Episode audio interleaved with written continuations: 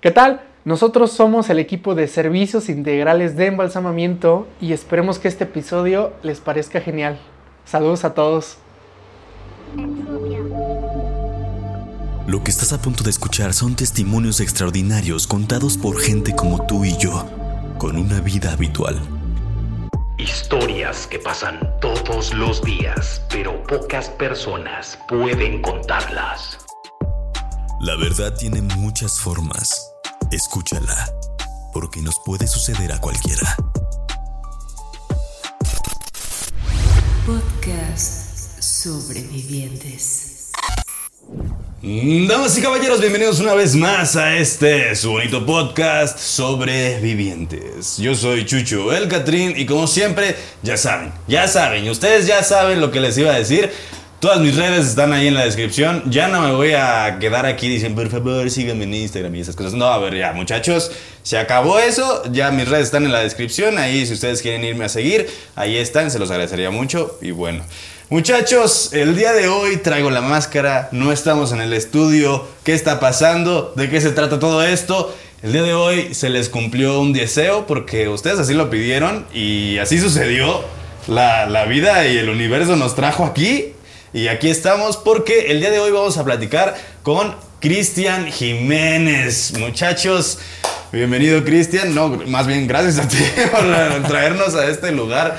Oye, este... Digo, es más que obvio, hay una plancha aquí, huele a muerto. No, obviamente no soy yo, pero cuéntanos, ¿a qué te dedicas? Danos un resumen ejecutivo de qué, qué, qué eres, quién eres. Gracias por la invitación, gracias por, por este espacio. Eh, es importante esta parte, ¿no? Nosotros lidiamos con la muerte.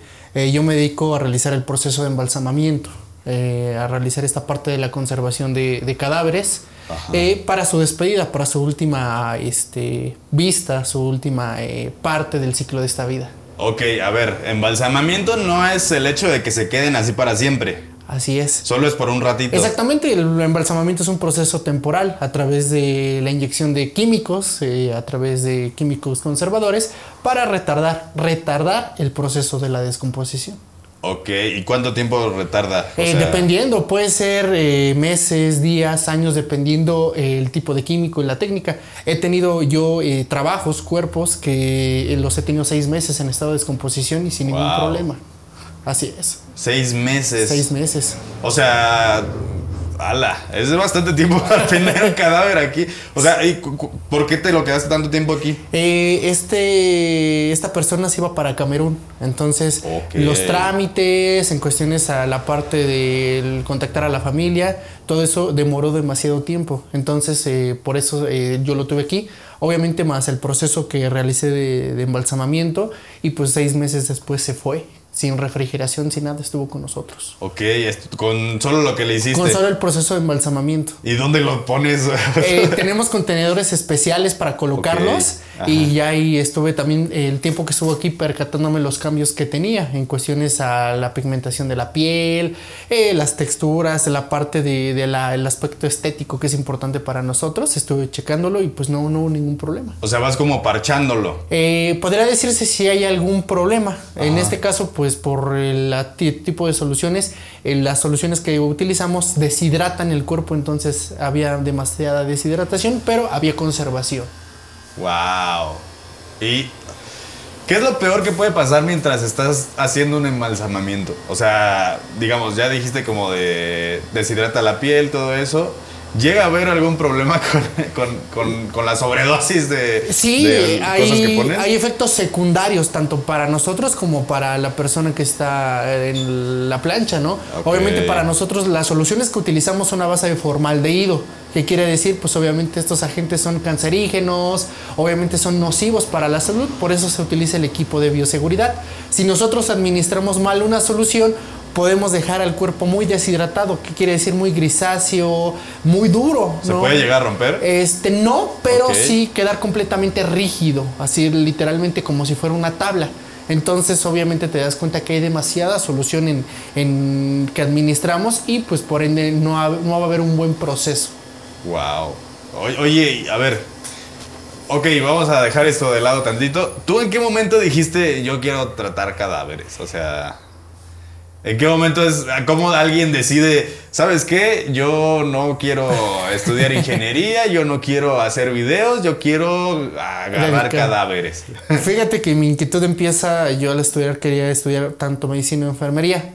Eh, realizo lo que es los procesos pertinentes, no quedo en las opciones, encuentro la carrera de criminalística, después de realizarla por cuatro años y medio, eh, egreso y eh, empiezo a ver esta parte de un familiar tenía una funeraria, me dice, vamos a ver un proceso de embalsamamiento, ayúdame, ayúdame a llevar el ataúd y todo esto.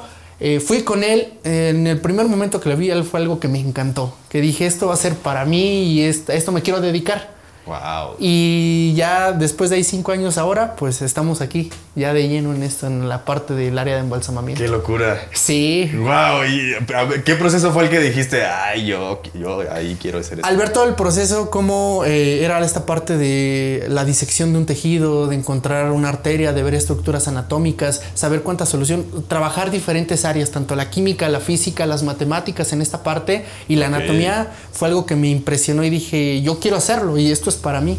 Y lo realicé, empecé a, me certifiqué y antes de salir de la certificación ya realizaba un proceso de embalsamamiento yo solo. Wow. Y desde aquí hasta la fecha pues me he ido capacitando.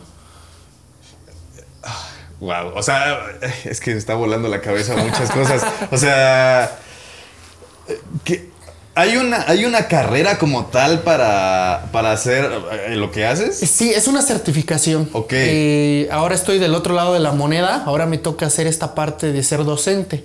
Yo doy clases en la Escuela de Medicina del Politécnico. En la certificación se llama Formación Integral para Embalsamadores, FIE. Allí se certifican para salir como técnicos embalsamadores.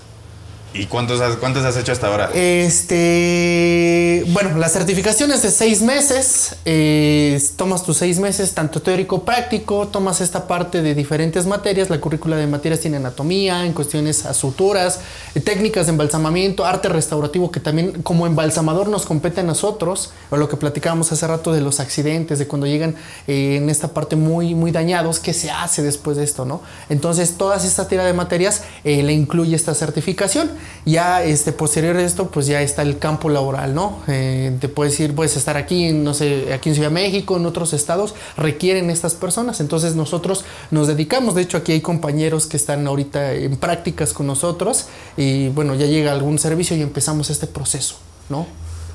Justo con lo que acabas de decir, eh, que en todos los estados requieren este tipo de personas, está, es, es que es, es un es una profesión bastante difícil. O sea, yo lo veo desde afuera. Probablemente tú y yo ahorita como que lo ves todo súper bien. Pero, o sea, desde afuera yo lo veo justamente.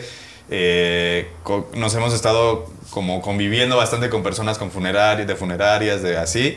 Y Lando el otro día hizo chiste que, que, dijo, ojalá se mueran muchas personas, que era como de desearle pues buen trabajo a la otra persona, pero desde afuera es un poquito como feo, ¿sabes? O sea, decirlo, pero es real, o sea, todo el tiempo se mueren personas, todo, y es lo normal y es lo que se espera todos los días.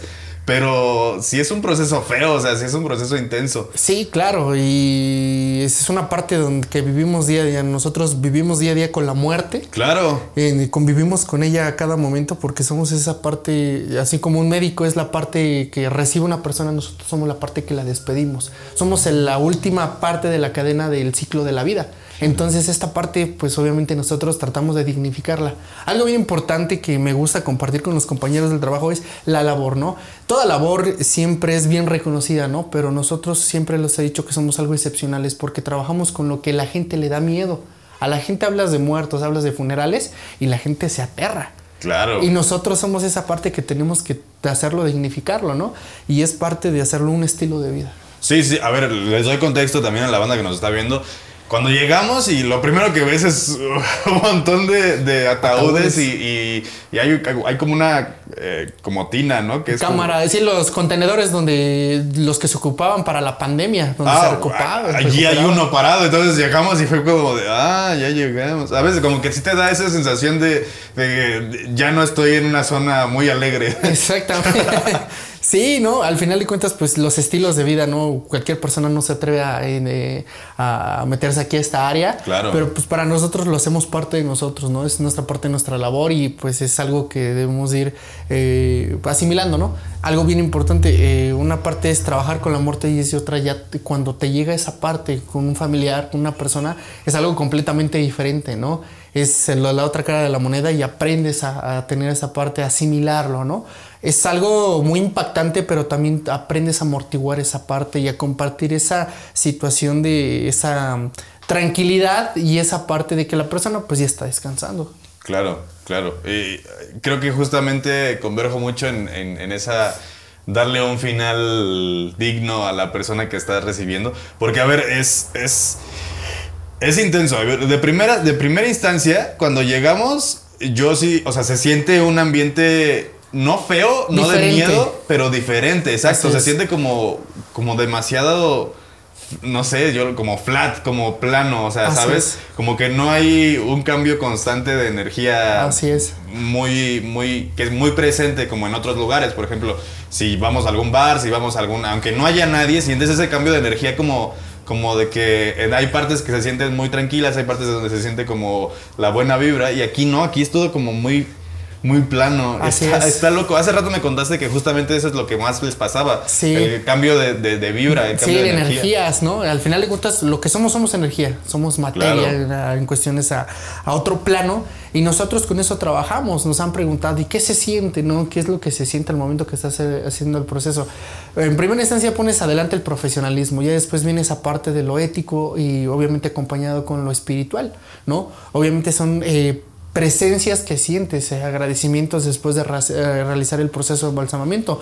Hay vibras tanto buenas como malas en todas partes, ¿no? Porque pues se siente también así como decías, entras, sales y sí se siente ese cambio, pero siempre tratas de armonizar esta parte.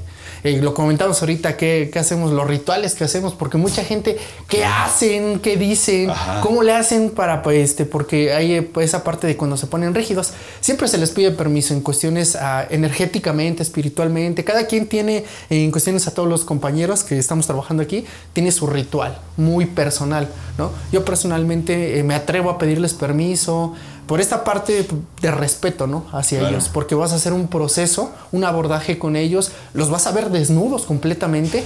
Entonces, esta parte sí es bien importante porque nosotros vamos a tratar de armonizar esta parte y darle pauta a muchos más ciclos que se están cerrando. Y, y justamente ya lo había platicado Nat también en el episodio de, de la funeraria. eh, esta parte de, de llegar con ellos y decirles, oye, yo me voy a encargar de que tu familia te Así vea es. bien como tú quieres que te vean antes de y despedirse de ti.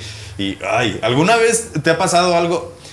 Hay una, eh, paréntesis, hay una, hay una leyenda eh, popular que dice que cuando un muerto se pone muy duro y, y pesa mucho es porque realmente no se quiere ir. Eh, ¿Les ha pasado? Sí, me ha tocado ya después de embalsamar, el, hacer el proceso de embalsamamiento, eh, ya colocarlos en el ataúd para subirlos a la carroza, sí, sí, sí pasa esta parte que se sienten súper pesados.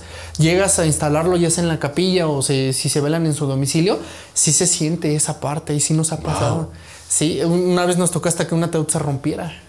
¿En serio? ¿En A ver, para que se rompa un ataúd no es algo fácil. Exactamente, están bien hechos. Un Sí, ataúd sí, de sí. madera de pino, o sea, Claro. bien hecho, eh, se rompió. De la parte de la base. Porque incluso hay veces que se caen y no les pasa nada. Exactamente. Mm, se- y se pueden llegar a quebrar hasta de la parte del herraje que llevan Claro, al sí, lado. justo. Pero no fue de abajo, literalmente, y no se da una explicación a esto. Entonces, esta parte eh, sí, pues sí, como que cambia y sí hace parte de esto que como comentas, ¿no? De, Sí, o sea, sí tiene una parte mística. Sí, eso obviamente, todo, las energías y toda esta parte del peso. Porque, a ver, eh, no, yo digo, yo no soy químico ni nada de eso, ni tú me, me corregirás. Eh, según yo, si, si no tienes algo adentro que pese ese, o sea, que tenga esa forma de pesar, de volverse tan pesado, pues no puede haber una forma en que te conviertas tan pesado de la Exactamente. nada. ¿o sí? Obviamente tenemos internamente peso visceral de todos los órganos que tenemos, en cuestiones también el volumen de los fluidos que tenemos internamente. Ya al realizar el proceso hacemos esta extracción Es que justo eso. de este material. O sea, tú, dirías, bueno, no sé, se está descomponiendo algo y se está volviendo pesado adentro, pero es que ya no hay nada que se pueda descomponer Exactamente. adentro. Sí, y son muchas cosas, tanto la parte científica como la parte, esta parte espiritual o esta parte energética, cuenta mucho. ¿Qué es lo que más... A ver, vamos a empezar de lleno ahora sí. ¿Qué es lo que tú dices, la neta, eh, esto si no me hubiera pasado, eh, no lo hubiera creído? en cuestiones a cuando estamos en las noches, por las noches, porque trabajamos día y noche dependiendo. Esto es algo eh, incierto, porque puede ser que haya mucho trabajo en el día y en la noche. Entonces estar en las noches, luego nos quedamos solos, tenemos compañeros en la noche y si ver esta parte de cómo sientes que pasa a alguien. A los compañeros aquí han estado aquí en la parte de abajo eh, durmiendo y, oye, ¿por qué me despertaste? No, pues no, nosotros no fuimos. Es que aparte me contaste hace rato, paréntesis, perdóname por interrumpirte, eh, que, son, que son turnos de 48 por 48. Así es. O sea, son dos días enteros los que están aquí metidos. Así es.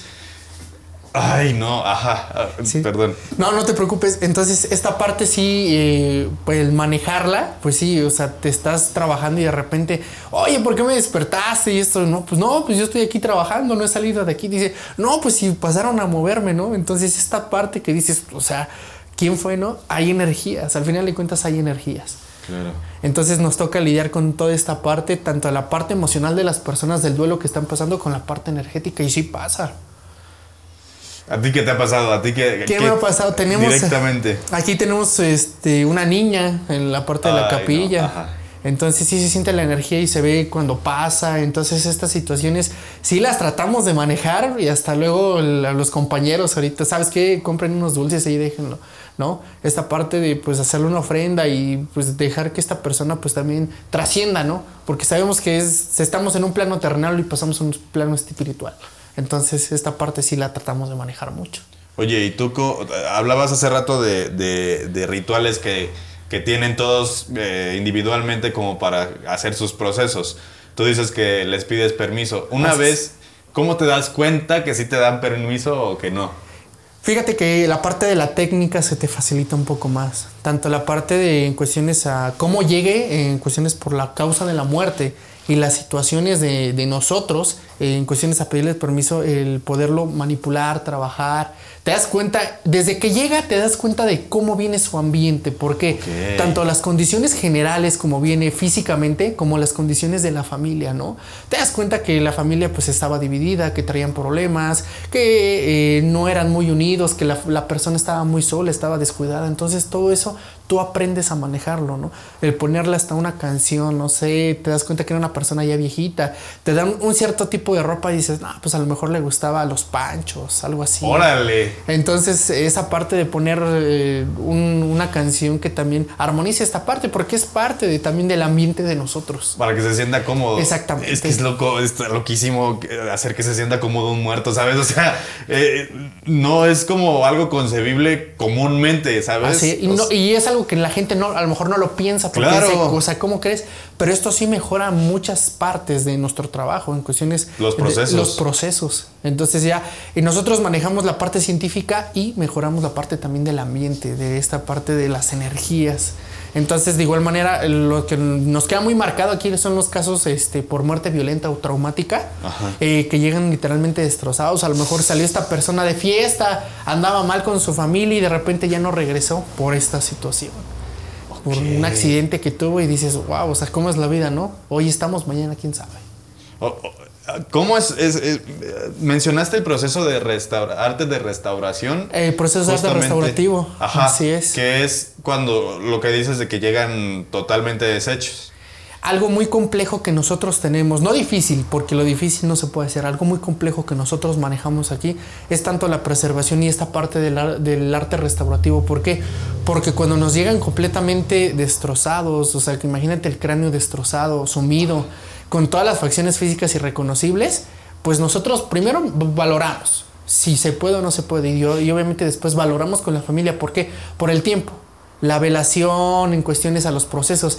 y nos eh, ha tocado hacer procesos de 10, 11 horas de estar aquí, literalmente eh, restaurando hueso por hueso, dejar la cara que simétricamente no me queda. Entonces esta parte nos toca a nosotros. somos, siempre lo he dicho, es un, trabajo de artesanos porque lo hacemos con nuestras propias manos. Nosotros forjamos y hacemos una imagen, una imagen que ya estaba desde hace muchos años, pero por alguna gente eh, que esta parte quedó deshecha y nosotros tenemos que volver a resarcir esto. ¿Qué es la parte más difícil de, ese, del arte restaurativo? ¿Cuál ha sido el caso más difícil que te ha tocado? El caso más difícil, eh, pues han sido varios, pero sí, en, para, para empezar, la familia, porque muchas veces no te dan el tiempo necesario. O sea, en la familia exactamente te dice, yo lo quiero en media hora, 40 minutos. Es un proceso, es un proceso largo, un proceso extenso que nosotros realizamos todo este proceso. Y nos ha tocado traumatismos donde literalmente vienen completamente deshechos de la cara, sumidos todos los huesos y volver a restaurar, tener esta parte de saber cómo vas a unir toda esta parte del cráneo, ¿no? Las técnicas utilizadas. Apenas eh, no tiene mucho, nos tocó un caso eh, de un, una persona que se fue para Colombia, eh, accidente automovilístico, iba en su moto, se cae y pues literalmente el, cráneo y la cara lacerada y pues obviamente también destrozada. Entonces sí fue un proceso tedioso. Empecé, empezamos a las 6 de la tarde yo terminé el otro día como a las 10, 11 de la mañana. No inventes. ¿Y sin parar? Y sin parar. O sea, haciendo pequeñas pausas. Eh, lo que hacemos es ir a tomar aire, tomar agua, un café, un cigarro. Para esta parte, porque sí, obviamente sí es muy tedioso. Claro. Entonces, ya al final de cuentas, ver el resultado el utilizar un maquillaje mortorio que te lo comentaba, el, aerógrafo, nosotros también utilizamos esta parte del aerógrafo para hacer la parte de, la restauración, ceras y todo eso que se ocupa. Es como una escultura, literalmente. Exactamente, lo que te comentaba es algo que tú mismo vas forjando eh, manualmente, lo vas realizando y, creas esa imagen en la familia que se va a quedar para mucho tiempo. Claro, para que le puedan despedir. Oye, este, comentaste de esto de los, de los del maquillaje para muertos. Así es, maquillaje. ¿Cuál es la diferencia entre un maquillaje para muertos y para personas? Eh, obviamente, mucha gente, eh, eh, personas del gremio dice, no sirve para nada. Yo puedo hacer maravillas con un maquillaje convencional que un maquillaje mortorio. No lo dudo, pero al final de cuentas, coberturas, la parte de la duración es algo que te va a ayudar muchísimo. Este maquillaje mortuorio yo lo puedo aplicar en un caso de putrefacción, un cuerpo en estado de putrefacción y me va a dar una pigmentación muy al natural, me va a dar tonos muy naturales. Si yo coloco este al paso del tiempo que va a pasar, que se me va a absorber voy a tener este problema que se absorbe y obviamente ya en las velaciones largas son el normal. Exactamente el convencional que manejan algunas marcas. En algunos traslados pues voy a tener ese, ese, problema que se me puede escurrir o que se me absorbe y cosa que este no va a hacer porque va a fijar completamente. Órale Wow, y a ver, entonces supongo que este ni de chiste se tiene que poner en una persona ah, no, Por los componentes que tiene, exactamente, por los componentes que tiene, pues obviamente es recomendado únicamente porque tiene agentes que dañan la piel. Y obviamente, pues únicamente es de uso mortorio para cada vez. Justamente porque es muy grueso, o sea, es eh, muy. obviamente, y los componentes que tiene, porque algunos tienen hasta agentes preservantes que tienen formaldehído y algunos químicos que obviamente afectan a la piel y a la salud de uno. Ay, es que. Qué locura. Oye, eh, ¿qué procesos llevas desde, o sea, cómo es un proceso para que tú empieces a embalsamar, a alguien? O sea, ¿cómo llegan? O, quién te habla? O, no sé, ¿te habla la familia? ¿O te habla CEMEFO? ¿O te habla la policía? O no sé, ¿quién te, ¿cómo es? Eh, primero este es el primer contacto, es aquí la funeraria. La funeraria es el primer contacto que nos indica, sabes que va a llegar un servicio. Eh, lo primero que valoramos nosotros es el certificado de función, porque ahí va sentada la edad, la persona si era hombre o mujer, y obviamente lo principal, las causas de muerte. Las causas de muerte nosotros las vamos a valorar. Ya que tenemos eso, los compañeros de operadores van a realizar el proceso de la recuperación, regresan y ya no lo traen nosotros y ya es empieza nuestro trabajo. Bueno, desde que llega el certificado y tenemos el certificado empieza nuestro trabajo. Llega aquí a la, a la plancha, lo colocamos y empezamos a hacer una desinfección con agentes desinfectantes que son alcoholes, eh, vamos a hacer esta parte de la desinfección. Posteriormente, ya que valoramos esta parte, pues vamos a empezar a hacer el, lavado y el aseo completo del cuerpo. Vamos a identificar algunas eh, laceraciones, algunas eh, heridas que llega a tener por la enfermedad o por la causa de muerte si fue una causa traumática. ¿No? Entonces, esta parte, pues ya empezamos a hacer lo que es la valoración. Posteriormente viene otro proceso, que es el proceso de la inyección a través de eh, arterias y vena empezamos a hacer el proceso de inyección y de drenado. Eh, esta parte es una sustitución de sustancia conservadora por la sangre que llega a tener la persona. Ok. Pues tienes que poner la misma cantidad. Eh, varía, hay una tabulación, así como los medicamentos. Eh, aquí nos dice que por cada 25 kilos de peso de la persona es un galón de solución, que pues, obviamente la solución con diferentes componentes para anivelar esta parte. Nosotros tenemos que nivelar pH, tendremos que nivelar eh, ciertas patologías para que el fluido conservador que tiene formaldehído eh, conserve y haga su trabajo al 100%. Nosotros eh, le adecuamos todas las condiciones para que pueda trabajar al 100% en todo el cuerpo. Ya posteriormente a esto hacemos eh, un tratamiento de cavidades, que es una extracción eh, de lo que es este, materia fecal, fluidos que llegue a tener internamente en las cavidades. ¿Has visto esta parte de las liposucciones? ¿Cómo lo hacen? Nosotros hacemos algo similar, pero ellos únicamente en lo que es el, tejido graso. Nosotros lo hacemos directamente a los órganos, picamos los órganos para poder hacer esta extracción. Ya que terminamos todo este proceso, pues obviamente viene el cierre con sutura, suturamos, eh, nuevamente volvemos a bañar, secamos, vestimos y maquillamos. Y ya lo colocamos en el ataúd. Oye, y a ustedes ya llegan las personas donantes de órganos sin los órganos que van a donar. Así es, y en el certificado nos dice, ¿sabes qué? Donó este, ciertos órganos, donó huesos, y esa otra parte importante porque se tiene que hacer otro proceso complementario. Ok, para sustituir eso que falta. Exactamente. Cuando vienen en esta parte que comentas de los, de los donantes de órganos o de osamenta, cuando vienen de osamenta, que son los huesos, eh, vienen con tubos de PVC. Ok. Entonces, haz de cuenta que viene pues todo el miembro suturado, hay que quitar la sutura, quitar los tubos de PVC y hacer el proceso de preservación. ¿Y cómo se hace? ¿Qué, qué, eh, pones en lugar de los tubos de PVC? Eh, puedes colocar, eh, puede ser polvos secantes, que son esos que tienes ahí abajo. Puedes colocar sábanas, algodón que hagan esa parte de la asimilación del hueso. Para que te dé el volumen pertinente y no se vea así como que no tenga nada. Sí, como chupado, ¿no? Exactamente. literal como si le faltara algo ahí. Así es. Y ya posteriormente, pues si haces el cierre de la sutura para que no se vea lo interno. Wow. Oye, y ah, este, este tema me duele un poquito porque no me gusta hablar de ello, pero supongo que el tema de los niños, ¿cómo ¿No es más difícil? ¿Cómo, cómo tratas tú el tema de, cuando llega un pequeño infante? Eh, es una parte bien importante para nosotros. Si tocas es un tema muy eh, peculiar para nosotros o para, para personalmente. ¿Por qué? Porque es una parte muy sensible en todos los sentidos, ¿no? Eh, vamos a ver que es una persona que no ha tenido una vida, que no ha tenido esa parte de disfrutar, de conocer, de una conciencia la parte de los familiares que afecta muchísimo porque es una pérdida de un ser que esperaban por muchos meses y de repente pues una, un problema y hubo esa interrupción o, hubo un problema que detonó la muerte, ¿no?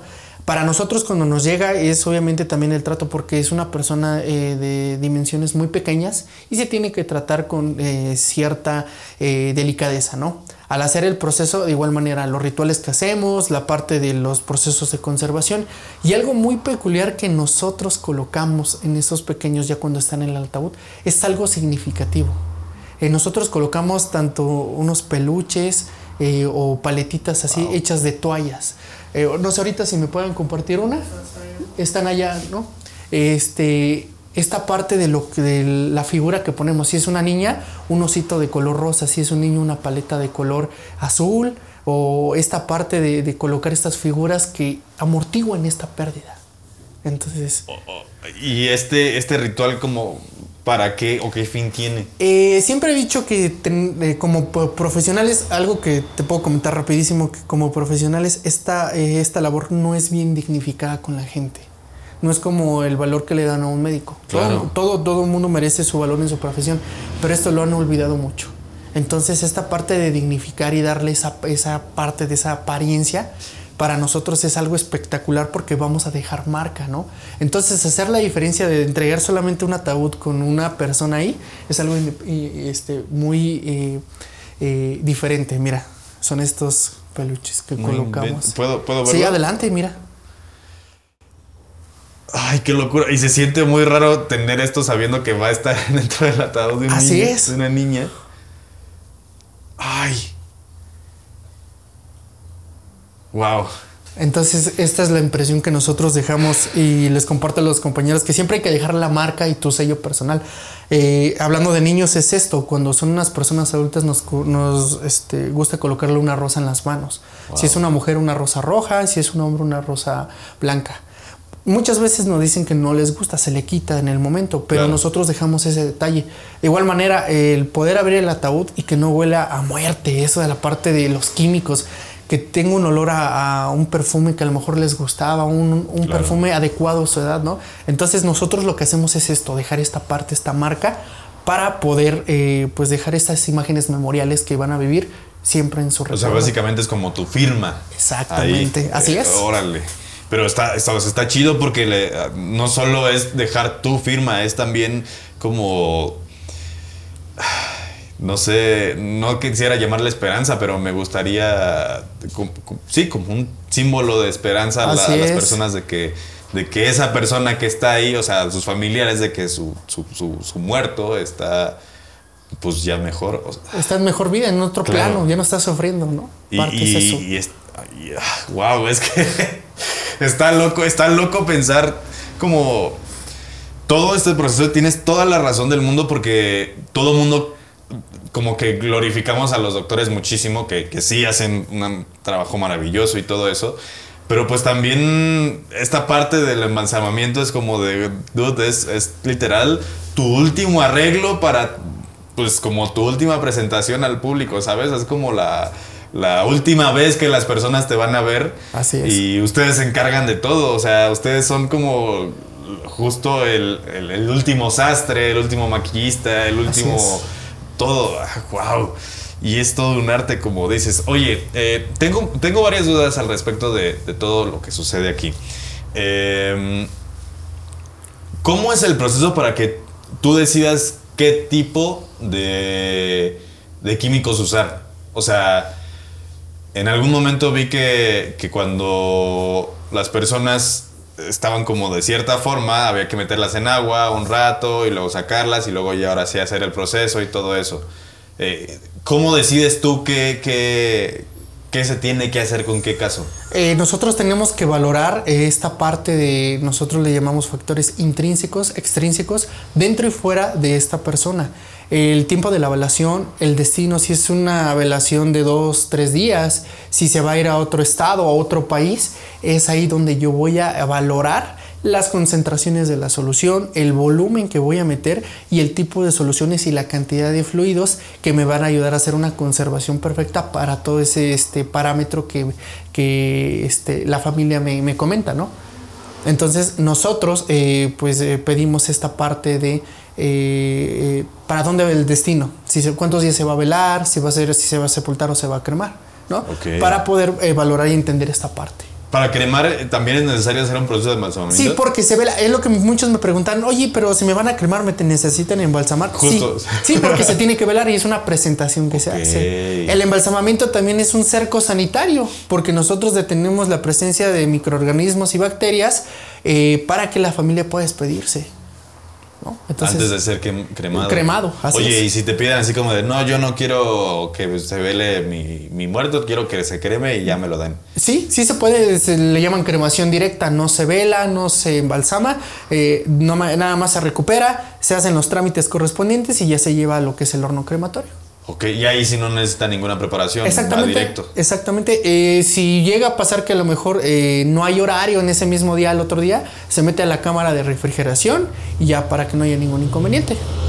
Wow. A ver, Cris, cuéntanos alguna una anécdota que tú digas. Esta siempre me la voy a llevar. Esta, eh, esta la tengo guardada aquí. Pues son eh, muchas. Eh, eh, para empezar, la vestimenta de las personas en cuestiones a... Una vez me llegó un payaso, una persona que era un payaso reconocido. fallece y la familia pues dice, él mucho tiempo le gustó desde pequeño, le gustó esta parte y yo quiero que se vaya este, vestido de payaso y maquillado de payaso. Yo pensaba que la familia iba a decir, yo lo voy a maquillar eh, cuando me entregan la ropa y me dicen, esta la ropa va así, de esta manera, los zapatos son zapatos grandotes, y me dicen, este es el maquillaje. Y yo me quedo de, esta es una foto, este es el maquillaje, tú lo tienes que hacer. Wow. Yo este, estamos acostumbrados a maquillar a personas en cuestiones a eh, darle esos toques peculiares del color, los labios. Eh, pero naturales. naturales. pero no esta parte de un payaso. Entonces yo me quedo así de wow. Y me puedes saber tutoriales en ese momento en internet. cómo colocar eh, la base y cómo colocar colores primarios, secundarios. Y fíjate que cuando yo lo entregué fue, ah, no, quedó muy bien. Y yo te lo juro que me tardé dos horas simplemente en hacer el arreglo de, esta persona porque yo no sabía. Pero es un reto muy grande que digo, no, hombre, nunca se me va a olvidar. Jamás se me va a olvidar porque fue un reto muy, muy, muy grande. Entonces esta parte, eh, tradiciones de colocarle la ropa al revés también esta parte. Eh, nos comentaba el familiar, decía, es que yo quiero que le coloquen la ropa al revés. O sea, sí, sí. Eh, mi playera, mi, esta parte de la Filipina está de este lado, quiero que se lo coloques eh, al revés. Entonces. O sea, la parte de frente atrás. Sí, así es. O por, por cuestiones culturales, por tradiciones. Wow. De igual manera, velarlos sin ataúd, o sea, literalmente tendidos en un petate y colocar un, un, tabique en la parte de la cabeza para que sostenga su cabeza en su mismo domicilio. Entonces son tradiciones que te quedas muy sorprendido, ¿no? El hecho también que lleguen y te pidan, ¿sabes qué? No pueden balsamarlo un hombre o una mujer. Dentro del equipo de trabajo tenemos mujeres este, que también realizan este proceso. Que puedo decirte que las mujeres ya prevalecen en esta parte de, de lo que es el embalsamamiento de las ciencias forenses las mujeres han tenido esta parte de decir yo quiero estudiar y hay muchas compañeras que son embalsamadoras. Wow.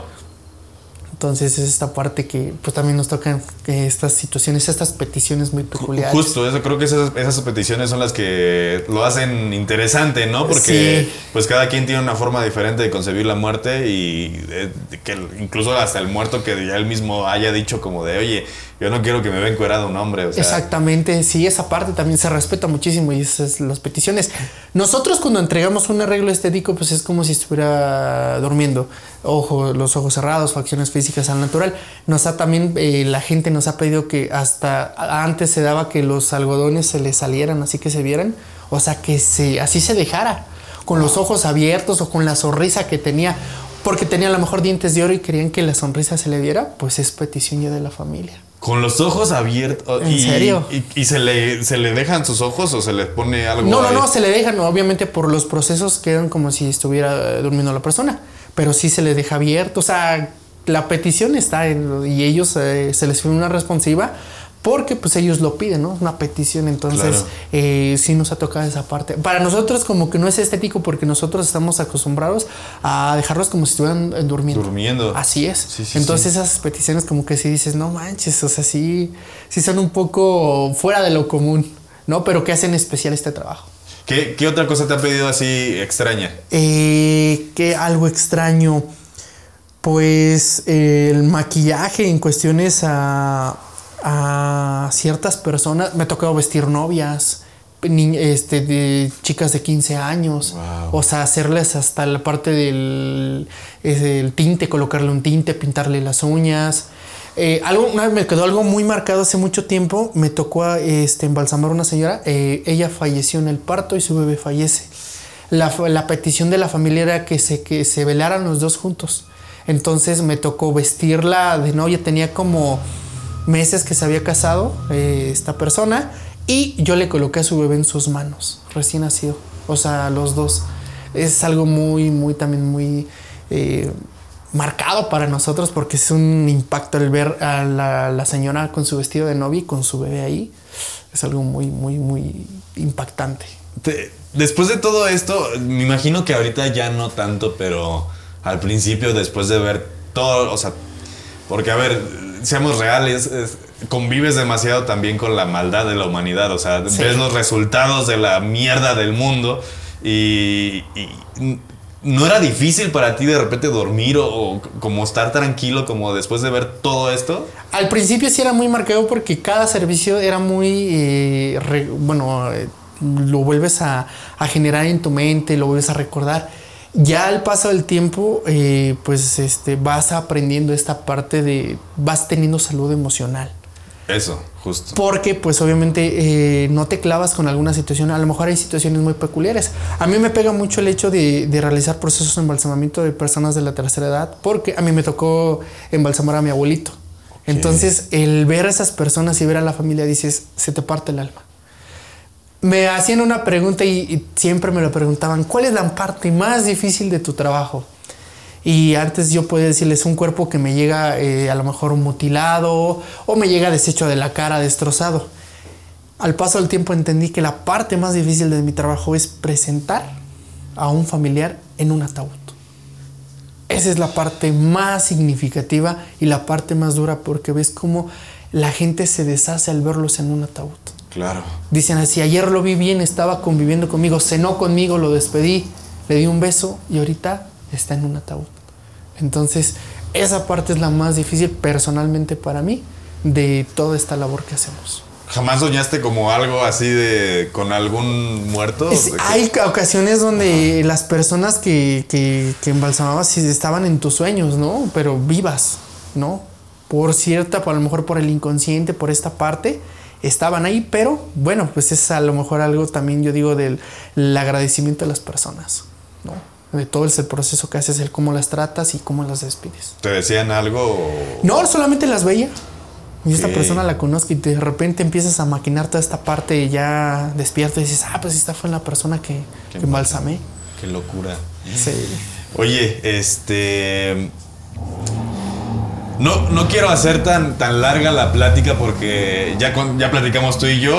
Vamos a hacer un, mini reportaje, un mini documental de lo que hace Cris en este lugar y, como los procesos, no obviamente espero que no esté yo vomitando en ese momento, pero yo voy a tratar de como de, que expliquemos esto que acabas de decir mejor y, más visual. Entonces no quisiera como spoilear lo que vamos a, a, ver. a ver en ese momento. Pero ¿Hay, algo, hay, algún proceso que para ti te haya requerido justo más, una carga más energética propia? O sea, ya hablaste de lo de tu abuelito, que, creo que eso también es algo muy fuerte. O sea, el hecho de tú ser el responsable de, de dejar de la mejor manera a un familiar, creo que eso es súper fuerte para cualquier persona. Pero en algún momento llegó a haber alguna persona, algún muerto que tú dijeras, ay, esto me está costando mucho trabajo? Muchísimo, me marcó mucho. Fue de los primeros casos que tuve. Esta persona fallece de cáncer y le realizan los procesos de quimioterapia. Posteriormente, algunos días tuvo reacciones a estos eh, tratamientos de quimioterapia y esta persona llegó como con quemaduras, así como si fuera por vapor. Entonces a mí me comentan y me dicen, ¿sabes qué? El cuerpo no tiene que ir ni emplayado ni relleno de playo porque supuraba mucho. Eh, tiene que ir vestido bien porque pues obviamente se va a velar varios días y se va para otro estado. Eh, yo empiezo a las 2 de la tarde y yo termino como a las 10 de la noche. No podía, no dejaba, no dejaba la técnica. O sea, fueron muchos factores que y así te lo digo, me hicieron llorar. O sea, yo literalmente sentado afuera de aquí del laboratorio llorando porque no podía, porque eran de mis primeros procesos y decía, es que no puedo, es que no puedo. Eh, hubo un momento donde dije, no, pues tengo que hacerlo. Empecé a hacer otros, eh, otras eh, prácticas complementarias y al final pude terminar. Pero fue algo que literalmente me dejó un cansancio, no tanto físico, pero sí mental. Que dije, esto fue algo que me marcó para mucho tiempo. Te estaba exigiendo muchísimo. Muchísimo. Aquí te, te, exiges mucho en todos los servicios porque va a haber, siempre va a haber un, eh, una situación que te haga más complejo el, procedimiento. Es ahí donde pues tenemos que poner todo esto en práctica. Claro, y donde sacas la casta de realmente de, lo que, de todas las como fórmulas y todo eso que acabas de decir que, que conoces. Este, wow. Oye, comentaste hace rato que ya eres docente y que das cursos justamente. Así es. ¿Quieres contarnos un poquito sobre eso? Sí, eh, tiene ya tiene medio año que empecé a dar eh, ya clases eh, en la certificación para embalsamadores del Instituto Politécnico Nacional, en la certificación de formación para integral para embalsamadores FIE. Este, ahí este, tuvieron la, el acercamiento conmigo, tuvieron la confianza también de, de, estar aquí y decir, oye, queremos que este, empiezas a dar clases con nosotros y bueno, pues ya estamos aquí dando clases. Eh, ya dábamos cursos anteriormente desde hace un año, capacitaciones, seminarios, cursos introductorios para las personas que muchas veces dicen, ah, es que quiero estudiar esto, pero no sé qué hacer. Entonces nosotros eh, pues empezamos a hacer esos cursos de introducción, lo más básico y todo lo que se ve teórico práctico para que vean todos los procesos. Justo iba a preguntarte eso, ¿se necesita tener un, conocimiento previo de sí, algo? obviamente eh, eh, relacionado a las ciencias de la salud para poder eh, empezar a tener esta parte de este acercamiento. ¿no? lo comentamos, muchas veces lo que mueve aquí es el morbo por muchas instituciones, en, en otros cursos.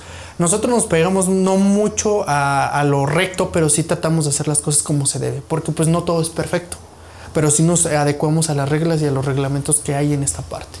¿Qué, reglamentos hay respecto a esto? En cuestiones a sector salud nos maneja el manejo del RPBI, eh, la clasificación de todos los residuos, que todas las personas estén certificadas, eh, nos lo comenta en el reglamento de la Ley General de Salud, donde los técnicos pueden ser las personas que pueden realizar este proceso, técnicos certificados. Entonces toda esta parte, los compañeros que laboran conmigo, todo el equipo de trabajo, obviamente este requiridamente eh, este, está certificada, eh, los compañeros que los practicantes, pues obviamente también tienen esta parte de ya de su, la parte de la certificación está avalado por una institución de renombre y de reconocimiento que obviamente avala toda esta parte y las prácticas que se hacen. Wow, wow, o sea, no es este proceso sí no es como el de las funerarias de que cualquier persona puede ponerle ella, o sea, el proceso de, eh, hay, eh, la cara de la moneda, la otra cara de la moneda, sí se puede hacer, pero pues obviamente en una situación, una instancia legal, ¿cómo avalas que la persona está certificada? claro. ¿no?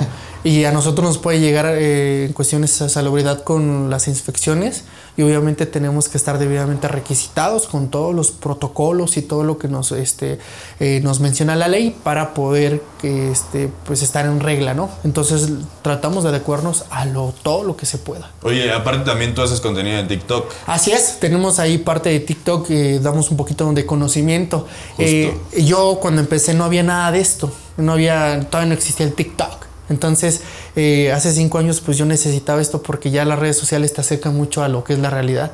Entonces, si puedes aportar algo, yo encantado. A los compañeros, a, los practicantes, siempre que me preguntan, vamos a ver esto, eh, vamos, se hace esto, el otro, en cuestiones a las clases, se les hace eh, llegar todo el conocimiento de una manera diferente. No es lo mismo leer un libro y tratar de entender lo que otra persona te lo haga un poquito más digerible. Justo, justamente. Y es que lo chido de TikTok es que le da la oportunidad a la gente de dar, ver por la ventana un poquito más lo que hacen varias personas, incluso, digo, en este caso tú. Eh, ¿Quieres decirlo de una vez para que si en cualquier momento alguien tiene alguna duda, pues vaya y te pregunte ahí? Sí, en, TikTok estoy como Cristian Jiménez, en Insta como Cris guion bajo Jiménez, eh, Chris S guion bajo Jiménez, en Facebook como Cristian Jiménez, ahí me encuentran eh, para las dudas, en cuestiones a los cursos, los talleres que damos, eh, pues estamos ahí a la orden, pues para cualquier situación. Eso, oye, ah, no me quiero ir sin que nos cuentes algo de terror que te haya pasado, algo algo, algo que sí te haya hecho así como de, ay, ahorita vengo, voy por un cigarro a tres cuadras. bueno, aparte de cuando se levantan los compañeros en las mañanas. Eh, Oye, ¿te ha pasado, perdón por interrumpirte, esta pregunta es muy común y muy constante, esta como historia dentro de los, los embalsamadores, cuando se levanta un cadáver este, pues no, no es viral. Bueno, es muy viral, pero no es cierto. Porque cuando fallece una persona hay una muerte celular, hay una muerte interna, ya no hay esta parte. Hay reacciones a los músculos, que es por esta parte, pero son muy mínimos. En cuestiones puede haber una contracción, que la persona a lo mejor la mano la traiga contraída, pero no pasa de ahí. Únicamente es algunos mitos que, se desmienten. Eh, algo que me ha pasado, pues la parte más de la niña que baja, que te digo que, está aquí, que luego estás este, embalsamando y de repente ves cómo pasa alguien. O estás así de repente, o sea, sientes, sientes esta parte de la vibra. Entonces, pues sí, eh, cuando yo llegué aquí hace cinco años, yo decía, no manches, o sea, esta parte de qué va a pasar, y así me quedaba solo. en la parte de acá atrás tenemos aquí el dormitorio. Entonces decía, me voy a quedar solo. Y sí me daba miedo entonces, decir esta parte, pero vas conviviendo con todo esto. Ya es ah, un agradecimiento decirle sus dulces y. Claro, déjame chambear. Déjame chambear y se acabó. Y supongo que sí es parte de todo ese proceso. O sea, ¿tú te considerarías frío en este momento ya? ¿O solo has te has acostumbrado a tu trabajo? Eh, no costumbre, no frío, sino simplemente divides lo profesional con lo personal. Yo terminando mi, mi turno, dejo mi trabajo aquí. Yo soy una persona común y corriente. Claro. Una persona que hace sus actividades, que tiene familia, que tiene amigos, eh, que vive su vida al máximo. Eso sí, siempre lo he dicho, esto me ha enseñado a vivir mi vida diario, no a qué va a pasar mañana. Diario, diario disfruto lo que pasa, los tragos amargos, las victorias, los triunfos, los logros. Todo lo disfruto en el momento porque aprendes aquí que hoy estás, mañana ya no despiertas. Justo, justo creo que esa es una de las lecciones más importantes que este, este mundo te da, ¿no? Porque pues, tú has visto a esas personas que incluso sus familiares, como dijiste hace rato, ayer estaba cenando con él y hoy está aquí y ya no lo va a poder volver a ver ni voy a volver a cenar con él. O sea, creo que eso te da un balde de agua fría, de realidad y de decir, ¿qué estoy haciendo? Sí. Ay, pues Chris, muchísimas gracias por abrirnos la puerta de tu laboratorio y de este lugar. Eh, no es la última vez que nos vemos porque tenemos que regresar a hacer ese, reportaje. aquí estaremos, aquí estaremos para poder eh, compartir toda esta parte de lo que realizamos y todo lo que ocupamos. Muchísimas gracias, muchísimas gracias también a tu equipo que está acá atrás. A todo el team. Sí, a todo el team que está, que está ahí atento. Este, oye, una última cosa que quieras decir antes de que nos vayamos. Pues eh, al final de cuentas que toda esta labor que realizamos nosotros no solamente es parte de ser un viste muertos, un sacatripas, un pica muertos. Nosotros eh, arriesgamos nuestra propia salud para eh, dejar imágenes memoriales, marcar la vida de muchas personas y sobre todo pues dar esta parte de la paz y la tranquilidad a aquellas personas que están viviendo un proceso de duelo. Y es que no solo arriesgas tu salud con, con, con, los, con, con el muerto y la putrefacción, también la arriesgas con todos los químicos que utilizas. Exactamente. Que, acabas de decir justamente son cancerígenos y todo, aquí estás respirándolos todos los días por 48 horas. Exactamente. Wow. Wow, pues muchas felicidades.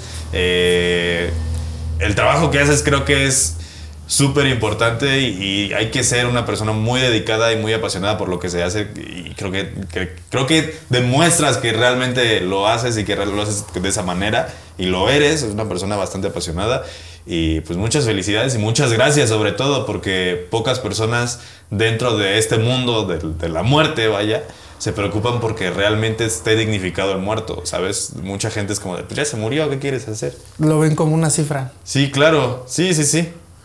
Pues, mi Cris, muchas gracias. Nos estamos viendo. Y pues nada, muchachos, recuerden que eh, pueden encontrar en las redes sociales que ya están en la descripción. Cualquier cosa que quieran comentar, cualquier duda que quieran dejar, déjenla en los comentarios. O vayan al TikTok a las redes de Chris. Ahí con mucho gusto nos vamos a estar respondiendo. Yo no sé nada al respecto, entonces probablemente yo no pueda responder nada ah, sobre este tema. Pero Chris sí, Chris es todo un experto, da, clases, o sea, él es quien está dedicado a esto y si ustedes también se quieren dedicar pueden acercarse a él para pues empezar a ver qué, procesos tienen que tomar para llegar a, este camino. Pues nada muchachos, yo me despido, muchísimas gracias Chris otra vez. Yo soy Chucho El Catrín y recuerden que ser raro es chido. Nos vemos.